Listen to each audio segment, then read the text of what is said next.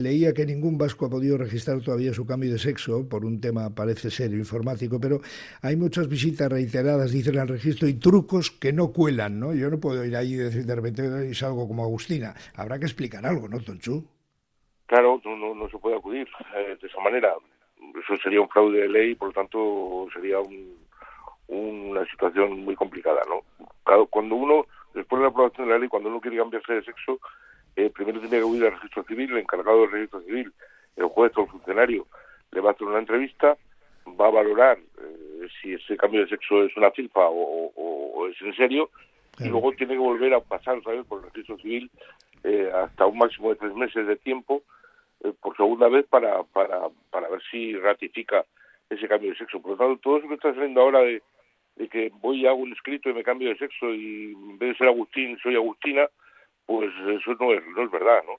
Y en segundo lugar, eh, la ley establece que, como te decía, si hay un fraude de ley, efectivamente no es un delito, pero sí es un fraude y por lo tanto volvería a la situación anterior y no se autorizaría el cambio de sexo. No es, no es tan fácil como, como se está oyendo, se está viendo en algunas redes sociales. Asunto número dos, secretario de Estado. El sí es sí, un mes desde el cambio. Eh, ahora parece que Bildu y RC quieren pactar con Podemos para tal cual. Eh, ¿Cómo está ese tema? Bueno, pues en vía parlamentaria, ¿no? Yo creo que creo que las fechas eran antes de, acabar este mes, eh, que en el Congreso de los Diputados ya se va a tomar en consideración la proposición de ley.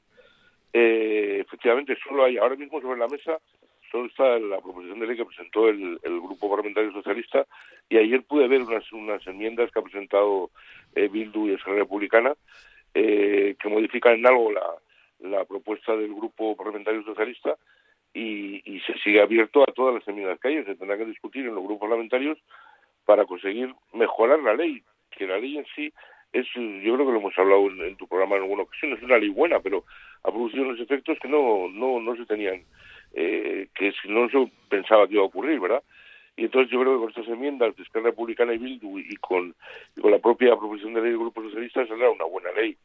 Yo sí seguro que va a haber un acuerdo al final y, se va a conseguir una modificación adecuada de la ley con dos aspectos que siempre siempre decimos, no mantener el consentimiento en el centro de la ley y luego mm, ampliar las penas para que no se produzca ese efecto indeseado. Estaba leyendo eh, con cierta alarma del, por parte del Consejo General de Poder Judicial que ha informado a Bruselas de los ataques de las ministras Montero y Belarra a los jueces por la ley del solo sí es sí, ¿no? Eh, ¿Cómo va esto? ¿Lo sabes, Tonchu?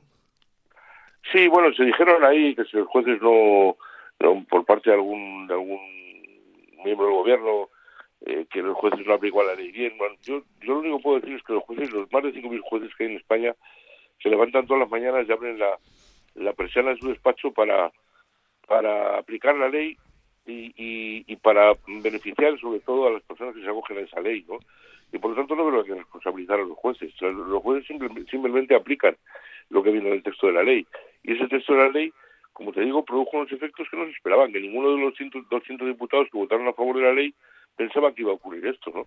Y por lo tanto no creo que es motivo ahora de, decir que si los jueces son más de derecha, más de izquierda, más de no sé qué, sino que ellos simplemente interpretan la ley. Por lo tanto, pues bueno, pues, pues esa, esa mejora que se pretende ahora es lo que va a evitar ese, ese, esa situación de cara a futuro, no de cara a pasado, ¿eh? porque la ley no tiene efectos retroactivos, lógicamente.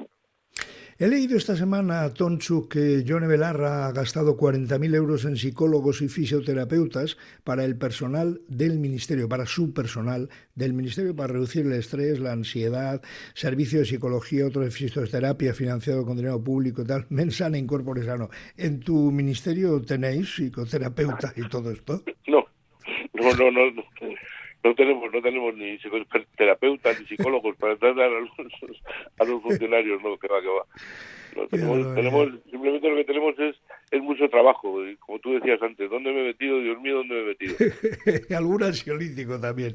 Oye, te puedo hacer antes de terminar por el momento, Toncho, una pregunta, eh, bueno, eh, personal, ¿no?